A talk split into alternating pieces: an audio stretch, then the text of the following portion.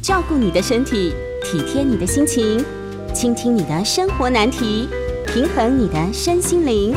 欢迎收听《全民安扣吕秋远时间。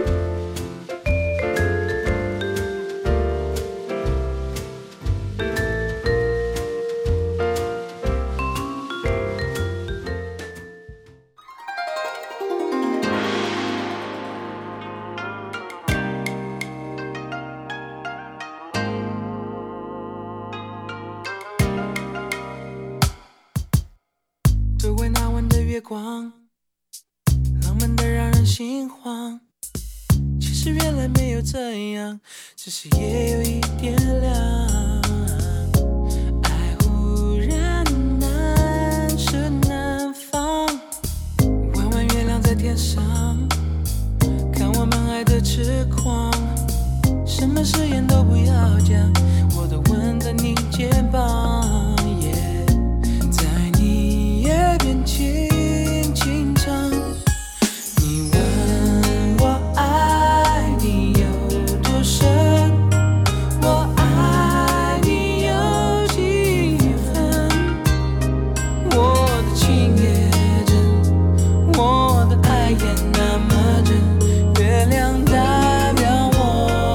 我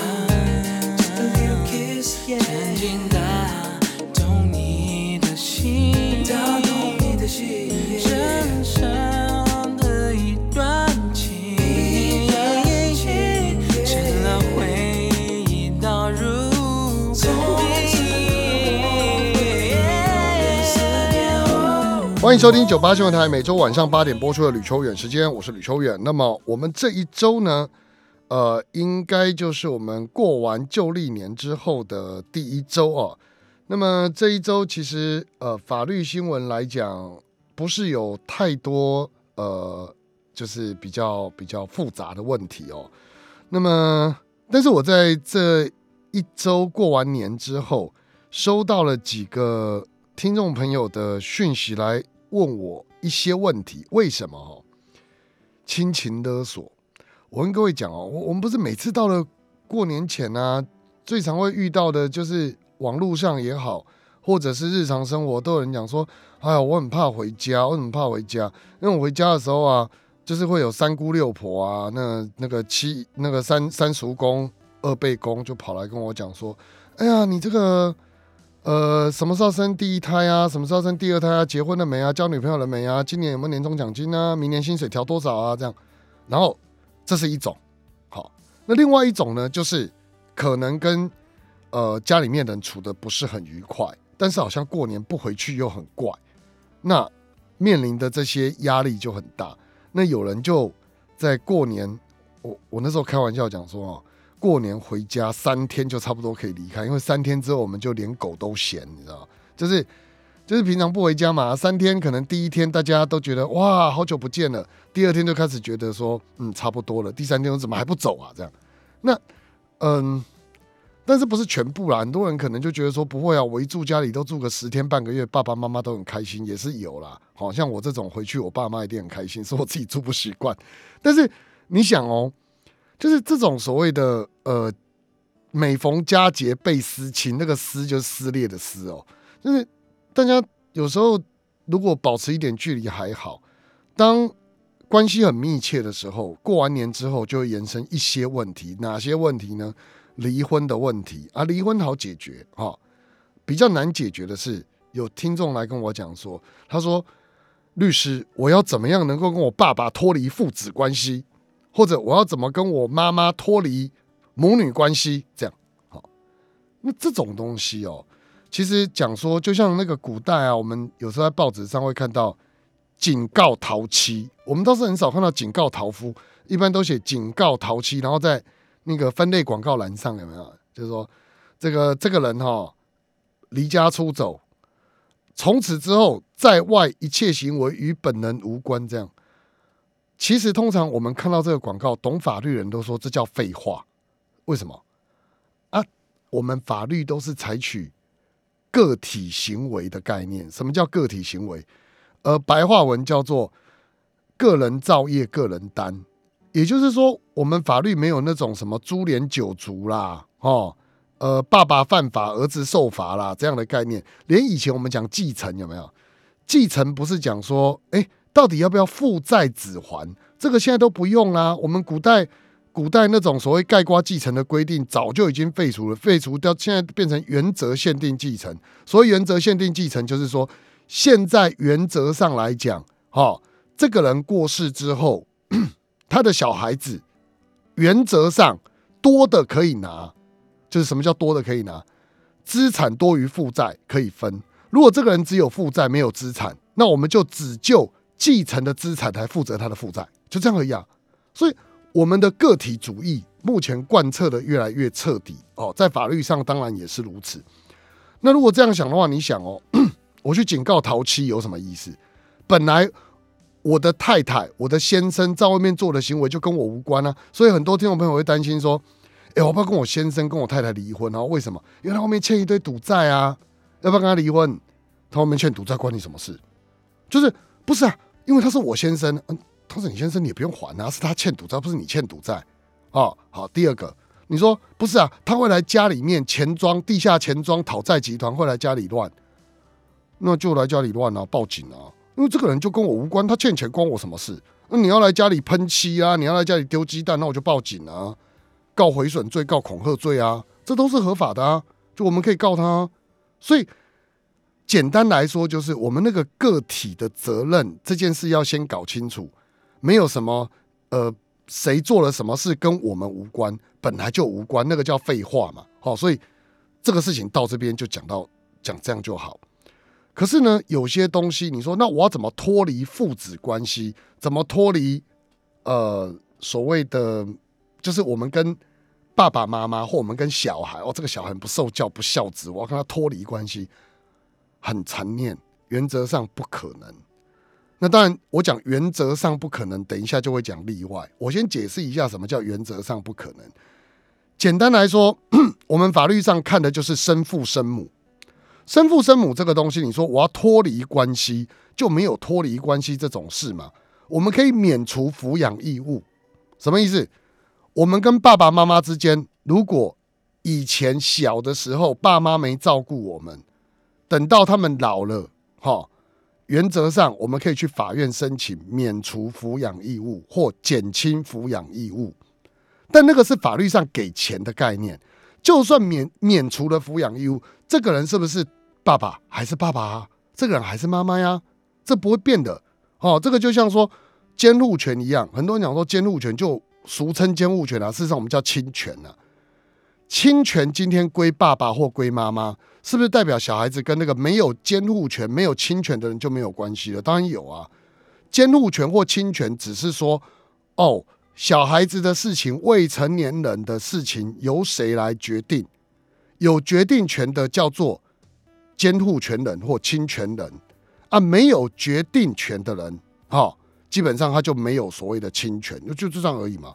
但爸爸妈妈一定在，所以我讲原则上法律他不会同意所谓的生父生母这个事实，把它抹灭掉，所以没有办法脱离什么母子父子，那个不要想了，不可能。哈，那你说，那我真的？可是律师，你刚刚讲原则上，所以有原则必有例外。那例外是什么？例外通常我们讲啊，这太困难了，叫收养。收养什么意思呢？比方说今天这个呃郭董哈愿意收养某人，那这个人呢，他就这个跟法院申请，哈要让郭董来收养。一旦郭董收养之后，他的养父就变郭董，哦，养母就变成因为夫妻规定要共同收养，哦，如果没有共同收养，在法律效果得撤销，所以，诶。这个郭董的太太，因为他结婚了，要一起收养，这个时候就会变成一个状况：原本的生父生母 就脱离关系，就变成这个人跟养父养母有关系，要跟可以选择跟养父养母姓。那当然，他生父生母还是在哦，只是那个法律关系上的什么抚养义务啊，或者是所谓继承权啊，这些权利义务关系全部都不见了，取而代之的是。养父养母跟这个养子养女之间，可是，呃，这么听起来很轻松，对说对啊，那那就这样啊，哪有什么好像很难的样子？这个难呢？为什么难？因为哈，在我们民法的设计，在收养体制的设计来讲，我们的立法精神是为了保护未成年人，而不是为了保障所谓的成年的子女。什么意思呢？收养这个设计，它不是为了要让成年的成年人去做一些所谓的说，哎呀，我想要让一个老伯伯，像我曾经遇过，呃，有一个医生，那他在治疗的时候，他遇到了一个老伯伯，跟他关系很好，那他就医病关系就其实很很顺利啦。然后呃，这个老伯伯跟这个呃。医生，呃，这个这个老伯伯跟这个医生关系很好，然后他常常照顾他，嘘寒问暖，哎，两个人情同父子。然后这边老伯伯就跟那个医生说，他想要看可不可以收养他当养子。那医生有来问我，就说那个很难啊，太难了。为什么呢？纵然你就算父母现在双亡，嗯，你要法院准这件事情有相当的难度，因为你是成年人了，你去收，你去被他收养。那你原来的生身父母情何以堪？如果他过世了，没关系，不是啊？这个中国人或者我们讲东方文化有所谓的中挑的概念，就是那个继承的概念。那你这一房爸爸妈妈过世了，搞不好就仰赖你这个儿子。那你现在突然说我不要了，我要跳到别人家去，那爸爸妈妈养你二十年白养了吗？把你栽培成这样，他白栽培了吗？不能说他走了就这样嘛。所以这种。成年收养，法院会非常严格去审视，说有任何的必要性吗？因为收养原本就是一种呃，我们大人照顾未成年子女，让他法律化的行为。那么现在呢，变成不是未成年子女，变成是成年子女想要说，哎，你来收养我好了，可能基本上我可以继承啊，我因此可以帮你多做一点事情啊。这个在法律上我们不太会支持。他会用另外一种方式来处理，什么方式？例如说遗嘱上面的遗赠。假设这个老贝贝真的说：“哎，我钱很多，那我想要照顾这个跟我非亲非故的人，那你就遗赠就好了嘛，你不用一定要用到收养。”好，所以说了这么久，结论就是什么？结论就是脱离父子关系，脱离母子关系，什么那个不要想太多哈。如果是未成年，透过收养体制还有点可能。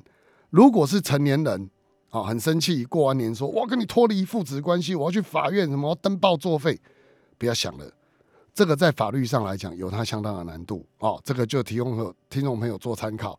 那我通常对于这样的建议都是这，就是都是建议说，哈，保持距离以测安全。假设我们今天不爱了，没有关系，就是就是两边哈，保持一点适当的距离。有时候在血缘也好，或者是亲属关系也好，距离会产生某种程度的美感。那真的不行，就不能相爱，也不要相害，这样就好了。好，大概我的建议会是这样，提供给听众朋友做参考。好，那么时间的关系，我们先休息一下。广告后，我们来谈另外一个听众朋友提出来的问题，就是小孩的监护权的问题。今天呢，呃。王力宏跟太太又在媒体上吵架了啊。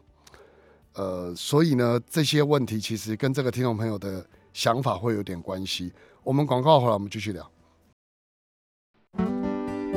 欢迎回到九八新闻台吕秋远时间，我是吕秋远。那么我们刚刚聊了一下民间的脱离父子、脱离这种所谓的亲属关系的可能性哦。简单来说就是有啦，可以透过收养啦，但是。收养应该要在未成年之前会比较有机会，因为我们收养的法制是为了保障未成年人，那成年人原则上不是收养这个制度要保护的对象啊，所以基本上来说，除非有特殊原因，否则成年后的收养其实都很困难。但是这应该是呃最常见的脱离所谓的。呃，跟自己的生身父母关系的一种方法。那其他方法当然还有啦。假设真的不是的话，真的不是，我讲真的不是，是说血缘上真的不是哦。那这什么意思？例如说，呃，有一个小朋友，呃，原则上来说不是这个爸爸生的，但这个爸爸呢，从以前到现在，因为在婚姻关系存续中所生的小孩，我们都会认为就是这个爸爸的小孩嘛。那事实上，他们两个根本没有血缘关系，是他太太外遇，跟外面的呃男生啊其他人生的。那在这种情况之下呢，这个爸爸当然不是他的生父，只是法律上是他的生父，因为在婚姻关系里嘛，我们都会自动推定这个登记配偶的人就是小孩子的生父。好，那如果像类似这样的情况，我们当然就可以去。处理掉就是我们讲说所谓的先做否认婚生子女之诉，就先把这个孩子先否认，否认了以后再让呃真正他的生父来做认领，那也算是一种另类的脱离父子关系。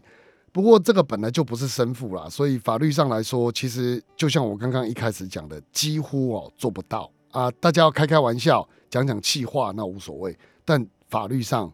这个挚爱难行啊！哈，好，那么今天王力宏跟他李小姐又发生了什么问题呢？就是李小姐出了一个声明，那指控说王先生他都没有付抚养费了，哦，大概是这样的情况，然后发了五点声明。那王先生也找了律师，就是找了我们国内的律师来回应。这次不是只有找国外了，哈，也找了国内的律师来回应说。有啊，我有付啊，你不要再上，不要再把这些事情上新闻，伤到小孩子了哈。啊的，简单的交锋是这样。那事实上，在这个阶段里面谈的都是我们刚刚提到的侵权，就是俗称的监护权了哈。那么小朋友在他们两边来讲，看来都很爱小孩，但表达的方式这个可受公平，见仁见智了哈。但是基本上两个人都说很爱小孩嘛。那在这种情况之下，有时候在离婚的时候就会谈，他就会说：“哎，我们的这个呃离婚协议里面，监护权归谁？”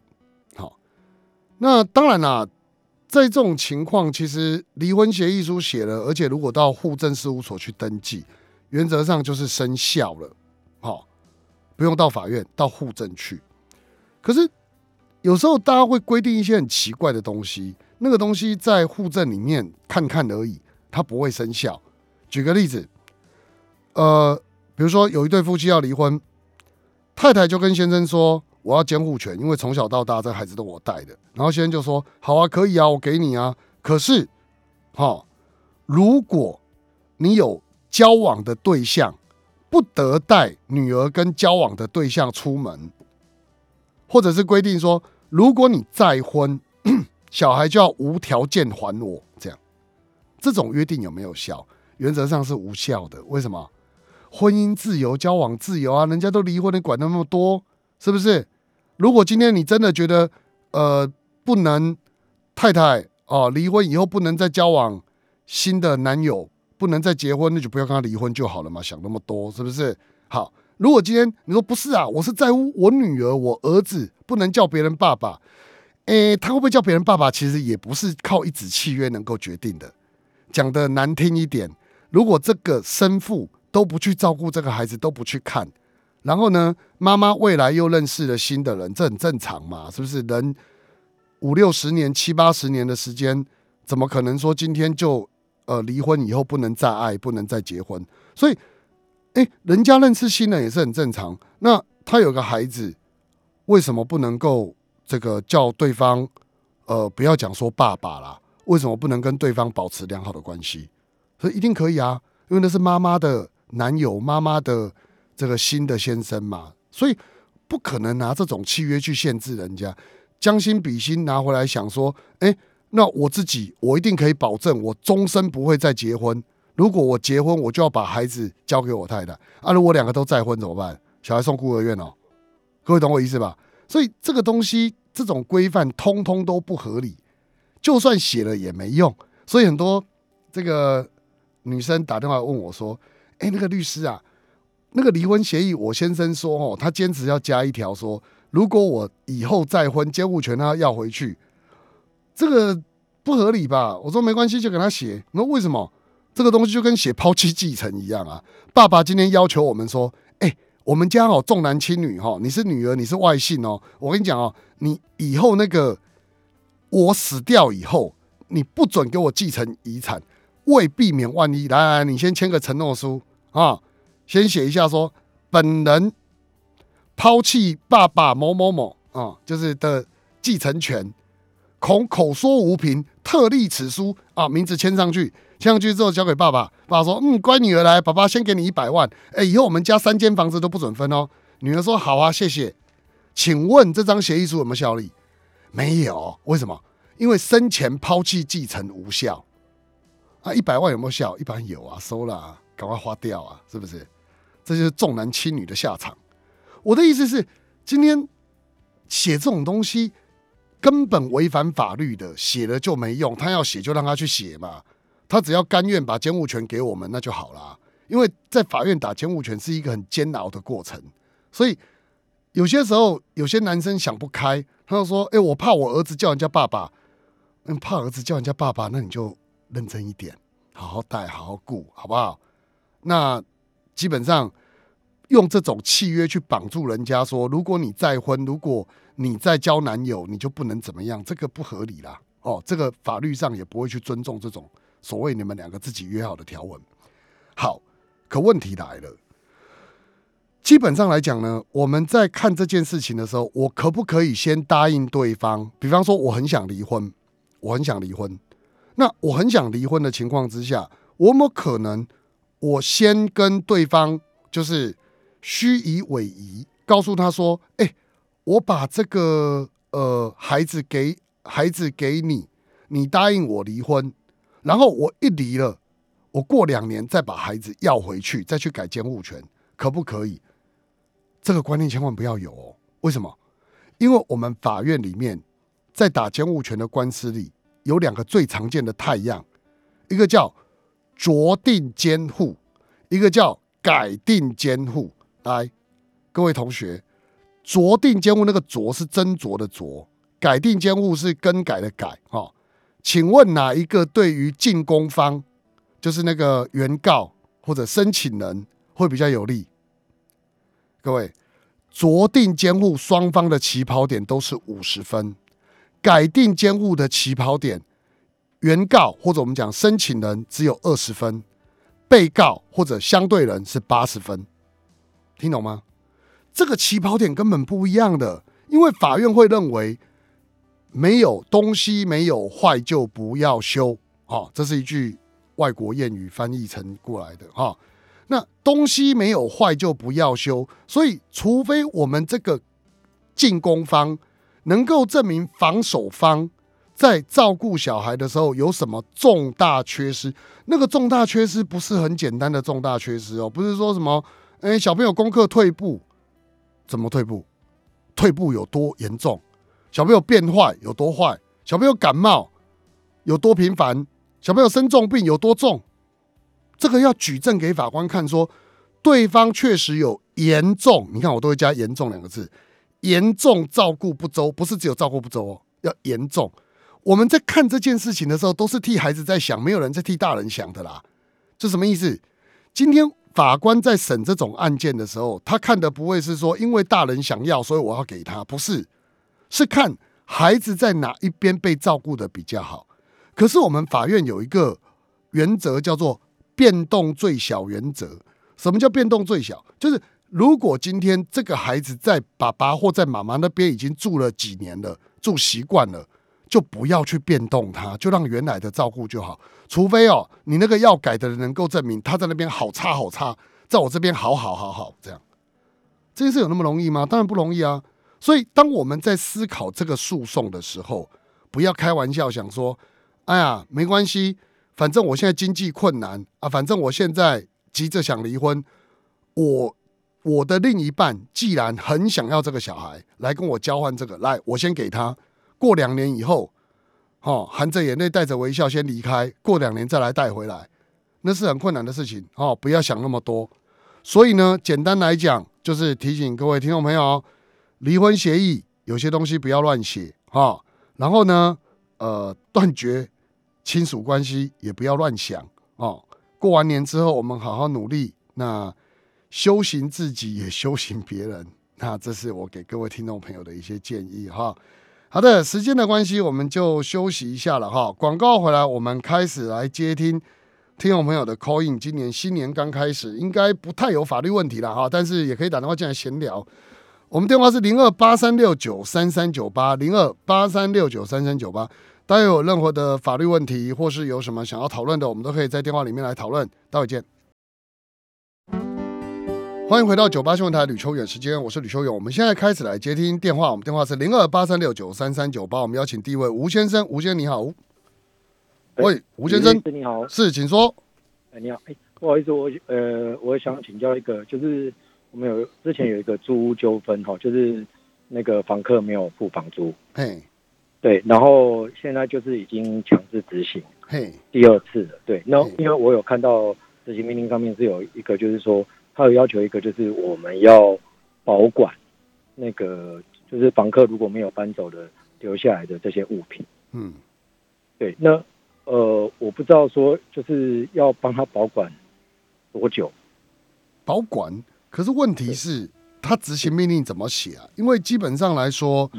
呃，这边你可以通知他，是，就是通知他来领啊。你现在通知不到吗？呃，他他还是住在里面，他就是他就是不搬走。哦，不是，那你强制执行的不是吗？哎，就是呃，就是在下个月啊，在下个月，对啊，那你就下个月，那下个月那个会来啊。下个月那个呃，就是到时候强法院人员会陪你来履勘。哎。就是事务官跟那个书记官，对对对对对，然后法警也会来，然后会安排说要到场执行迁让房屋的时间，然后执行程序他会要求你要联络警察来维持秩序，然后联络锁匠来开门。呃，有有，对，大概是这样，然后会预估说强制执行到底要不要打包啊，大概需要多少钱嘛？那这时候呢，当法院到场强制执行的时候，有时候房屋内会遗留他的私人物品，所以你要把这些。物品整理造册来保管，那法院就会把这些动产拍卖，拍卖以后就会抵充你的欠款。那如果流标的话，你就承受这些动产，执行程序就终结了。大概就这样。那我想请教一下，如果那个房客就是因为因为他有东西在，如果还有遗留东西在屋内嘛，哦，那他如果说他里面有什么，就是他有一些贵重物品啊，黄金啊、钻石啊，就造册啊。你把它造册，哦，造要造册，嘿，就是有哪些东西，因为他一定欠你钱嘛，他有欠你房租吧？哎，对，好，那他欠你房租，你就把这些东西都拍卖啊。哦哦哦哦，OK，OK，对啊，对，不是我的意思说，因为他他因为如果他有遗留那些东西，一定里面的屋屋内的东西都要清空嘛。那清空以后，到呃，可能到某个地方，那那可能房客。反反咬我们说，哎，他某个贵重的物品，呃，不见了，所以你就要整理造册。进去执行的时候，你要整理造册啊。哦，比如说有什么有什么，当场点交。我跟你讲，执行的时候你就知道了。当场那个司法事务官来的时候，你就要把里面有什么东西都写清楚。那个会写清楚的啦。是，他说我里面有钻石三颗。嗯，当天就没有啊，没有看到啊。哦，对啊，所以就是在执行的过程中，就要先把里面所有的东西都点清楚，对对对然后造册。对。然后之后会不会建议是？之后就是你可以申请法院拍卖。那拍卖如果没有，那就你承接了，哦，了那解。执行程序就会终结，就这样。那我会不会建议说，就是过就是执行过程，呃，可以录影？哦，你可以录影啊，没有问题啊，本来就可以录影。因为我想说，就是录影存证也是也是保护我们自己啊。OK 的，没有问题啊。好，好，谢律师，谢谢。好，辛苦了，拜拜。来，我们邀请下一位黄先生，黄先生你好，呃，吕律师你好，哎，请说。我想请教一下，就是最近啊，我，我发现家里附近有那个呃不明的人士，那我们猜测是就是可能是我我姐姐的前男友这样子，那我们想说有什么呃方法可以去做反制他的？问这个问题，太诡异了。第一个，你姐姐疑似是前男友，你姐姐不会去看哦，是不是还要疑似哦？到底是还不是啊？可能是啊，因为因为因为那个，因为他就是躲在暗处，那可能我们有他躲暗处接干嘛？他就是可能想要接触我姐姐。哦，那如果是这样的话，我跟你说，他们有交往过吧？有吧？嗯有吧？有交往过吗？呃，这个要怎么认定呢？嗯、你你姐姐有没有跟他交往过？你要问你姐姐啊。你这个交往这种认定太抽象了，我也不知道哎、然后他们有没有手牵手啊？有没有一起去约会啊？有没有有没有怎么样？我不知道啊。哦，那他们有一起上过床呢？你怎么把你姐姐这个讲出来？你真是好，有就算有就可以申请保护令了。我跟你讲啊、呃，你身为弟弟这个这个角色，你要保护你姐姐的话，就去拍那个人的照片，证明他在你们嗯家附近啊、有嗯照片为证。那接着呢，你就陪同你姐姐一起到你们家最近的派出所去申请通常或暂时保护令，然后嗯要求他远离你们家几公尺，这样就可以了。哦，那对方也会收到相关的通知的。我当然会啊，要让他知道啊，因为跟骚法现在还没有正式实施，要半年后，所以你现在还不能用跟骚法，跟骚法也比较慢啊。跟骚法是针对陌生追求，像你们这种是已经是男女朋友的，那就用保护令就好了。哦，那那是由警方核发还是法院核发？法院，法院，法院，法院会传你姐姐的前男友跟你姐姐过去。哦，他们会同时出现在我也可以说不要，可以跟法官要求不要，哦，说一前一后这样都可以，但是你要帮他收证一下。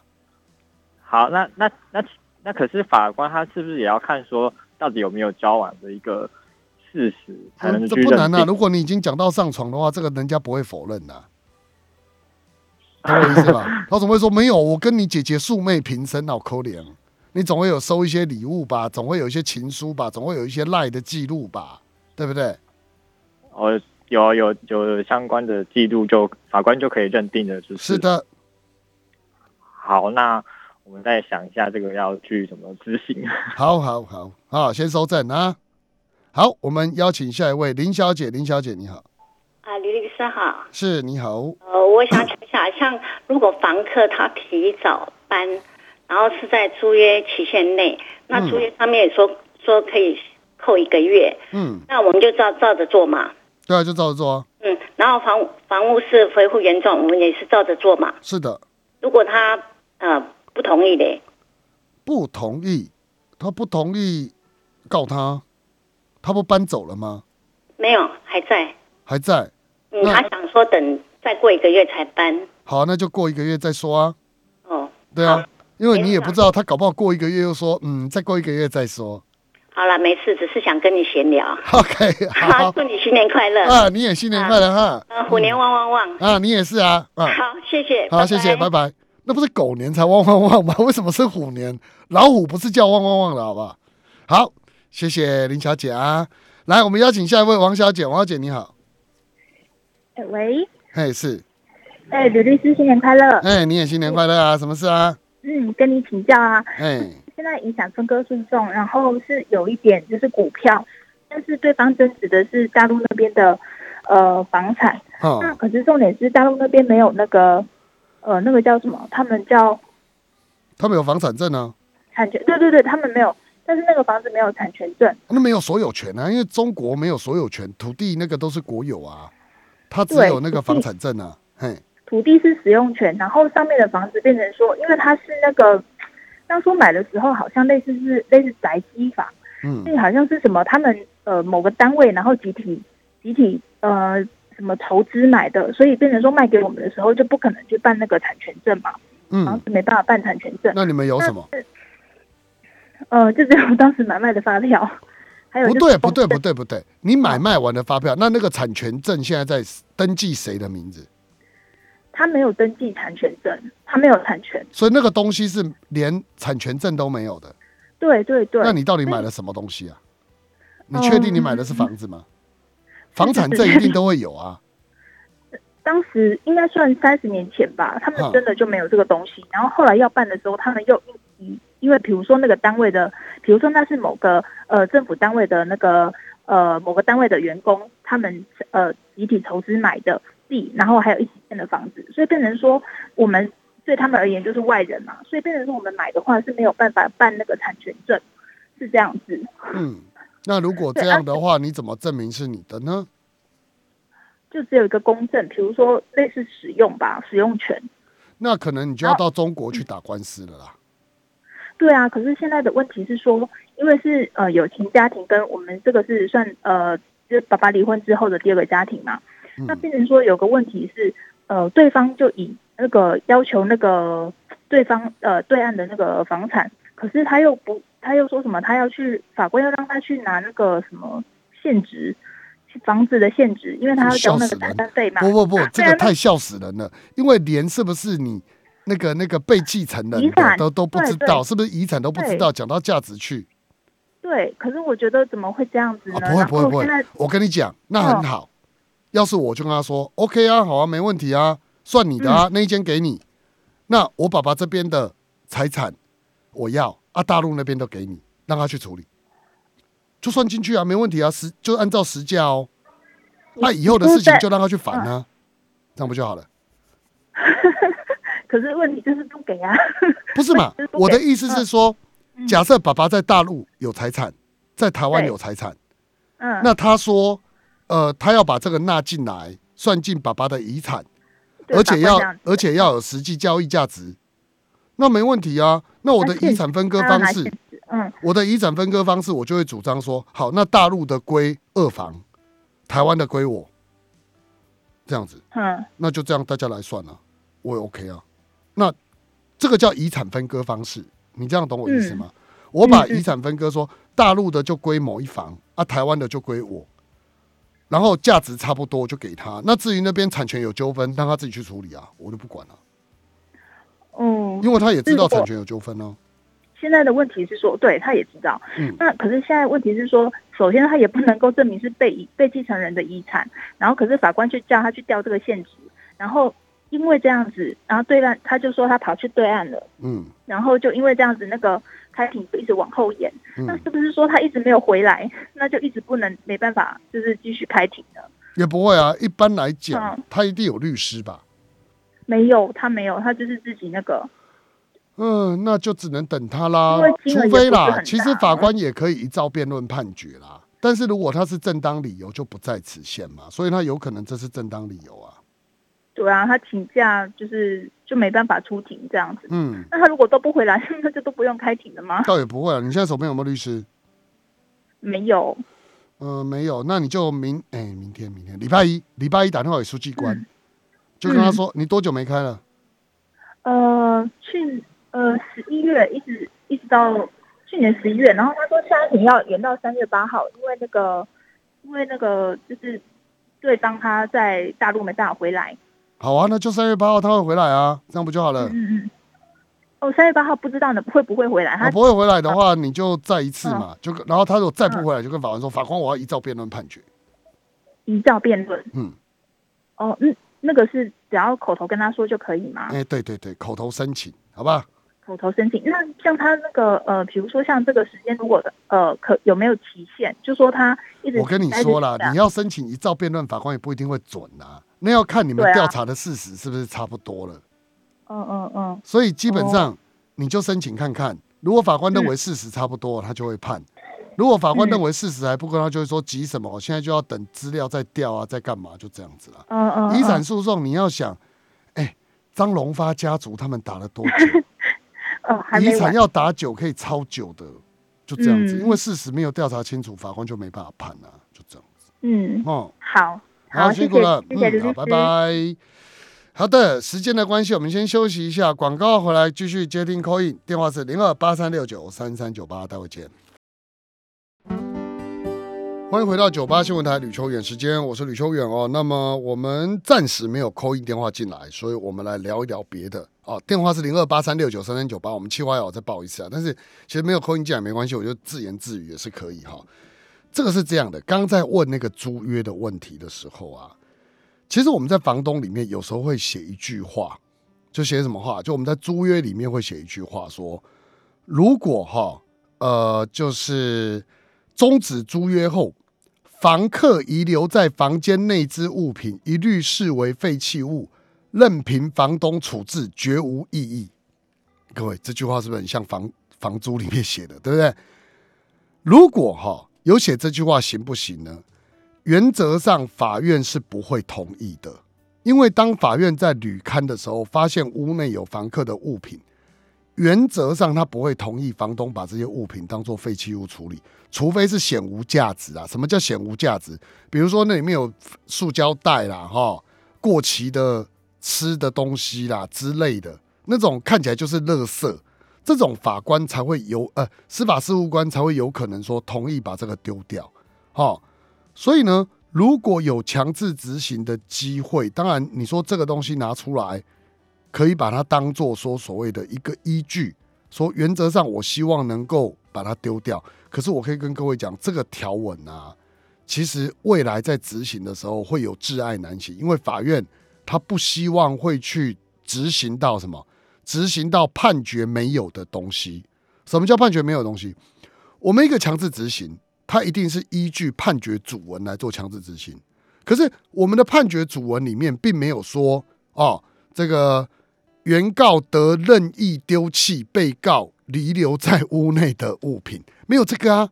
那没有这个的时候，你要在场的司法事务官、书记官去同意说，好啊，我们就把这个东西丢掉，这个会有一些难处啦，哈。所以，并不是每一个东西我们写在租约里面，呃，我们讲说法院都会都会同意。像刚刚讲的这句话，其实就不是，所以。正常的做法，我们还是回归到刚刚所讲的。刚刚所讲的什么？就是如果今天真的去执行，有相关的东西遗留在里面，那一般来说，我们就是先造册。那这些当然显无价值的就不用讲了。我们一般就是有价值，比如说，哎，里面有一台除湿机，有两张有有两张椅子，一张桌子，或者是有相关的这些衣物，那我们就把它登记下来。好，这些衣物如果不是什么抹布啊，哈。不那种破破破破烂烂，就是他的衣服啊，他的一些私人用品摆在里面，哈，那这些东西呢，我们就把它整理出来。那到时候法院一定会去拍卖。那法院拍卖，就是我们就申请说，哎，这个房客欠我哦六万块的租金，那那我们就来拍卖。那拍卖如果真的都没有的话，那基本上就这个部分我们就可以的承接，或者说把它处理掉，大概是这样做了哈。所以我会建议说，其实有些东西不要认为说契约里面写的我就可以照做，因为在这种情况之下，呃，其实法院不见得会配合，或者如果我们自己真的闯进去这样乱做，会有犯法的疑虑啊。听我听我们参做参考。那我们邀请下一位张先，张先你好。呃，李律师你好。哎，请说。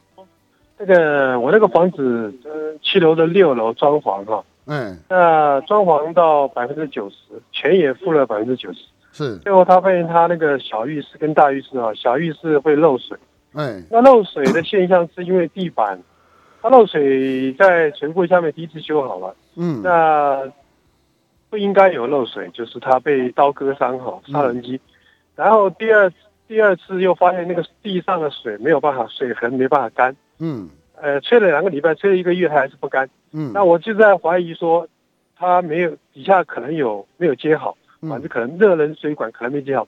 那这个情况之下，只剩下十万块还没付给他，一百五十万。嗯哦，那这个情况，哎，他没有做水压试验跟留下图片，嗯这个东西我没有办法付他是另外一回事。我搬进去，万一将来有漏水的话，啊点胶没有这个我要点胶没有怎么准备？点胶没有没有所谓点胶，根本没有点胶。不是还有他说做做完了没？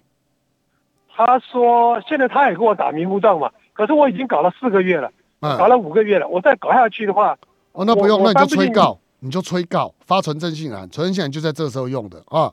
哦，纯你正发一封存证信函给他，告诉他说是，台端哈、自民国几年几月开始来哦，这个本人哦，这个住处维修什么地方啊？维修至今呢，仍有什么什么什么出问题？哈、是是那台端哈、维修时间过长，且哈、这个维修的效果漏洞百出哦，无法达成本次效果纯。正信函哎，对，然后就请求呢，台端于七日内哦、与本人联系，并且进行修补工作。哦，那如果哈、台端仍然拒绝，本人将解除契约，并且请求损害赔偿，就这样就好了。啊，好好好，啊、那基本上就是这个情况吧。先发存证信函好像啊，他不理你假设他不理你，那你就针对这个部分就向法院提告，要求解除契约。跟我打倒谈谈，打打谈谈，哦，不跟他打不，谁跟他打打谈谈呢？你就是他不回你，你就跟他讲，你要一枪毙命呢，就跟他说你就来，多久之内修好，来给我写一张。他只要有一个东西，水压试验，那他没做你就叫他做，他再不做，你就到法院提告，就这么简单。一般装修应该都有这种水压实验的吧。哎，装修我不熟，抱歉。好，对，好好，有没有你可能要问一下那个修缮的有师傅。点专业对对对对啊对，，专业师傅。反正我只是告诉你法律上程序，存证信南发了，准备做解约的动作。一旦解约之后，你就可以到法院去告他，请求他赔你。你可以请另外的师傅来做，哦，哦，你就有权利了。解约以后，然后你可以要求说，我额外支出的费用等等，你要赔我，就这样。是是是，哈，好，感谢感谢。好，辛苦了，加油。好的，那今天就到这里为止了哈。呃，没有太多人来找我聊天，都是问法律问题的。那么今天谢谢各位听众朋友的收听。那么基本上就不用讲虎虎生风了哈。过完新年，大家好好过，希望来年我们都能够顺顺利利的。我是李修友，我们下周见，拜拜。